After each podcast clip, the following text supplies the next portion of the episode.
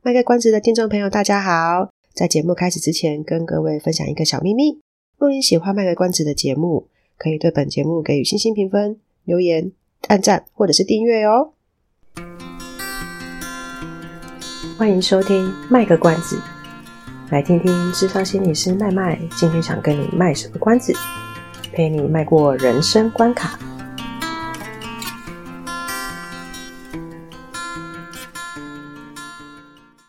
各位听众朋友，大家好，我是麦麦，欢迎收听卖个关子。本周的卖个关子呢，想跟大家提一下我们的电视金钟奖陈亚兰获得最佳男主角的这件事情。好像我的时间点有点累个，就是大大家在金钟奖的那两个礼拜，其实已经讨论的蛮多的。其实我上礼拜也是想讲这一这个东西啦，可是按下录音键之后却讲了别的东西，所以就好吧，算了，没关系，顺其自然。当时陈亚兰入围最佳男主角这件事情的时候，我其实就已经觉得蛮讶异的，个人就已经觉得这在台湾的性别平等的这个环境来说是相当大的突破。我万万没有想到的是，到后面他真的拿到了这个最佳男主角奖，这个意义真的非常的重大。然后我就想起来了，几年前国外忘记是哪个奖项，就是说想要取消。最佳男女主角或男女配角，就是性别的这个奖项，想要让他就是呃，就是最佳主角奖或是最佳配角奖这样子的方式去去颁发。那我们台湾今年这样子有有这样的一个大进展，我就想说，那来看看国外他们之前竟然 有这样子的一个宏愿，不知道他们执行的怎么样了。所以我就查了呃金像奖、金球奖跟艾美奖。首先来讲一下金像奖的部分。金像奖最新的，呃，我查到最新的资讯呢，就是在二零一八年的时候呢，有两部是有跨性别人士参与的电影去角逐金像奖。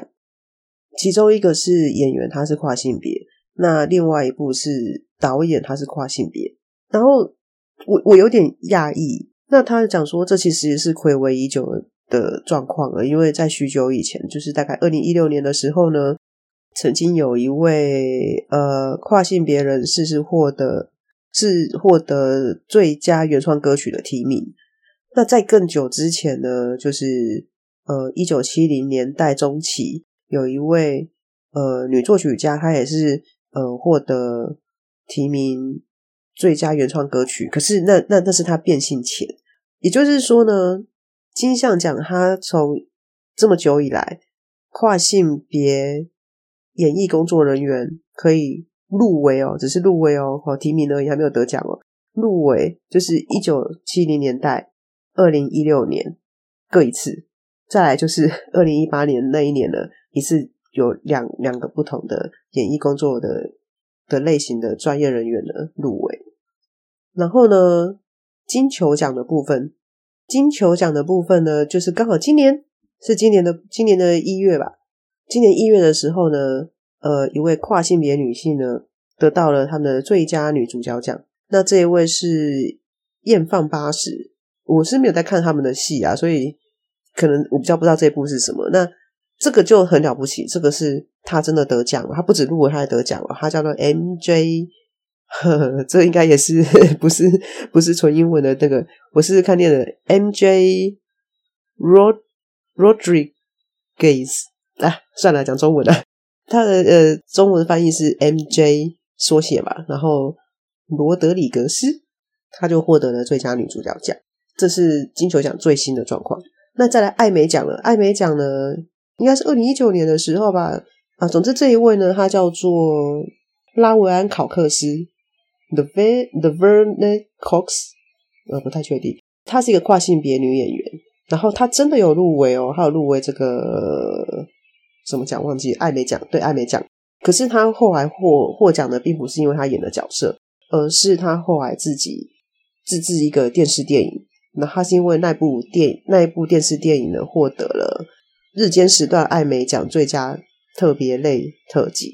好，所以总结是什么呢？总结是。哦，对，然后那个还有个东西是，我，我觉得这个感觉他们觉得算是创举，但是我觉得这好像也还好。就是二零二一年的艾美奖呢，他们呃，在那个不是那个颁奖典礼都会帮他们安排座位嘛？他们就在座位上呢，就取消什么最佳男主角、最佳女主角这种称谓，就是变成说啊，他是表演者，听起来好像蛮不错的嘛。可是呢，他们奖项上面，奖项上面还是最佳男主角、最佳女主角这样子，只是在那个椅子上面啊，或者是证证书上面啊，就是写表演者这样子。那前提是就是可能，比如说我入围。我跟他讲说，我跟这个举办单位说，我希望上面帮我写表演者，我不要被被特别注明说我是哪个性别。呃，可能对他们来讲，这叫做创举吧。好啦，其实也是啊，我就是觉得，我觉得这个不知道诶，可能对我来讲，我会觉得这个意义比较没那么大。所以总而言之是什么呢？总而言之是我有点讶异的是，国外他们在性别平等这件事情推行的比我们还要更努力更久。可是怎么觉得台湾怎么好像咻一下子就咻？我突然在某一年，我中间好像也没有特别倡导什么，然后突然在某一年，我就就文化部就突然觉得说，哦，好，因为你演的是角色是男性，我就让你，我我我也肯定你演的演技，然后让你入围最佳男主角，纵使你其实本人是生理女性，然后最后也也也讨论出来给了你这个最佳男主角奖。要要说我们台湾比国外还要进步吗？我觉得那也不至于，只是说国外他们努力了这么久，可是真正可以让跨性别。跨性别的演员获奖，其实是听起来就只有那一位 MJ 才是真正有得奖的人。其他其他的人，其他人那个拉维亚，他虽然也有得奖，可是他并不是因为他的作为演员的这件事情，他是因为他的他制作的那个电视电影得奖，并不是因为他自己作为演员的这件事情。那我们讲的在性别的这个平等上是突破性别的框架，呃，不是突破性别的框架嘛？所以，到底怎么去看待这个最佳男主角跟最佳女主角这件事情，或是最最佳男配角、最佳女配角这件事情，好像才能显得这个突破性别框架的那个突破的的那个点在哪里嘛？如果只是让他们入围，我想，嗯，好啦，这其实也是蛮大突破啦，因为我觉得可能对美国或者是欧美，可能对欧美这些国家而言。因为他们的种族真的是比我们多元很多，我自己就会去认定说，今天如果要在这个性别上做突破，当然让他们有公平的一个机会去参与演艺工作，然后也有机会可以去获得提名这件事情，本身也是一个性别平等的的倡倡议的一个内容之一。可是，在讲到这个奖项上的这个性别平等的时候，就就会觉得。我我自己就会去想要解，就会把它想成是怎么样才可以，我们不要被传统的教育方式限定在生理男跟生生理男跟生理女这两件事情上面。也就是因为这个原因呢，我才会觉得今年我们的电视金钟奖呢，真的是做一个很大很大的突破。同时，我也在想的是，其实今年入围的还有什么？今年入围的还有这个唐美云的《孟婆客栈》。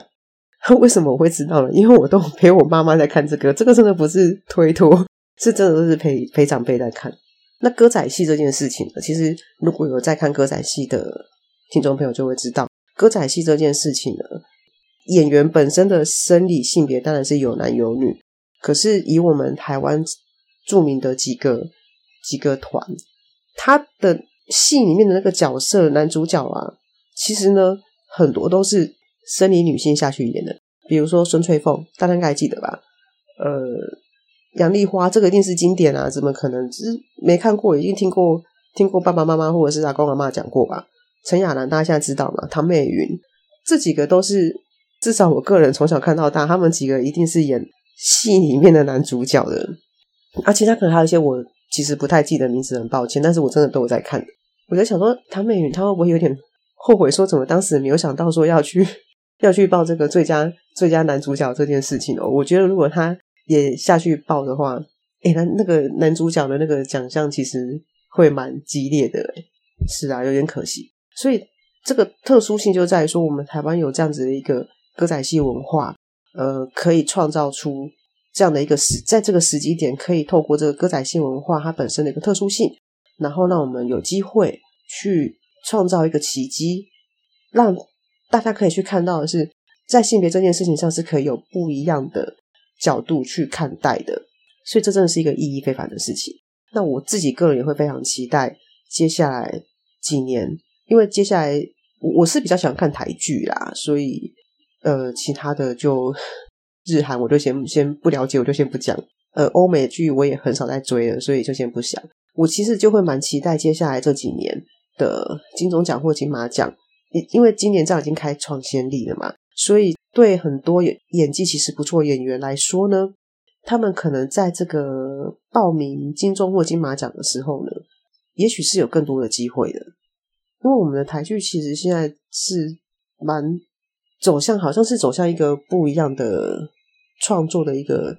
一个时代。那剧情非常的多元化，然后想挑战演技的演员呢，他们也很愿意去尝试一些突破以往的的角色，可能是。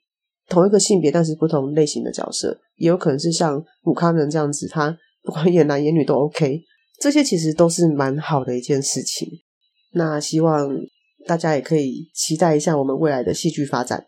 我我觉得演艺圈去带头突破这个性别框架是一个很好的事情，是因为他们的他们的话语权是比我们还要来的还要来的还要来的多的，比我们这种一般民众还来的多的。当他们可以在收视率这么，也不能讲很高啊，在这么多人可以看到的一个颁奖典礼上面做出这样一个突破，我觉得那就是一个很大很大的倡议，在性别平等的这个部分。所以我其实也蛮感谢陈亚兰，他有这个勇气去报最佳男主角，然后也非也也也也也觉得很感谢文化部他们可以去接受这样的一个提议。那我们台湾的性别平等呢，可以是更进步的。好啦，本集的分享到此，请原谅我的语无伦次，希望你们会喜欢哦。那我们就下个礼拜再见喽，拜拜。以上是我们这次的节目内容，谢谢您的收听。如果您喜欢我们的节目的话，欢迎订阅我们的节目，或是到粉丝专业路上有个心理师追踪暗赞。若您对节目有任何的想法，欢迎留言让我们知道。下次再见，拜拜。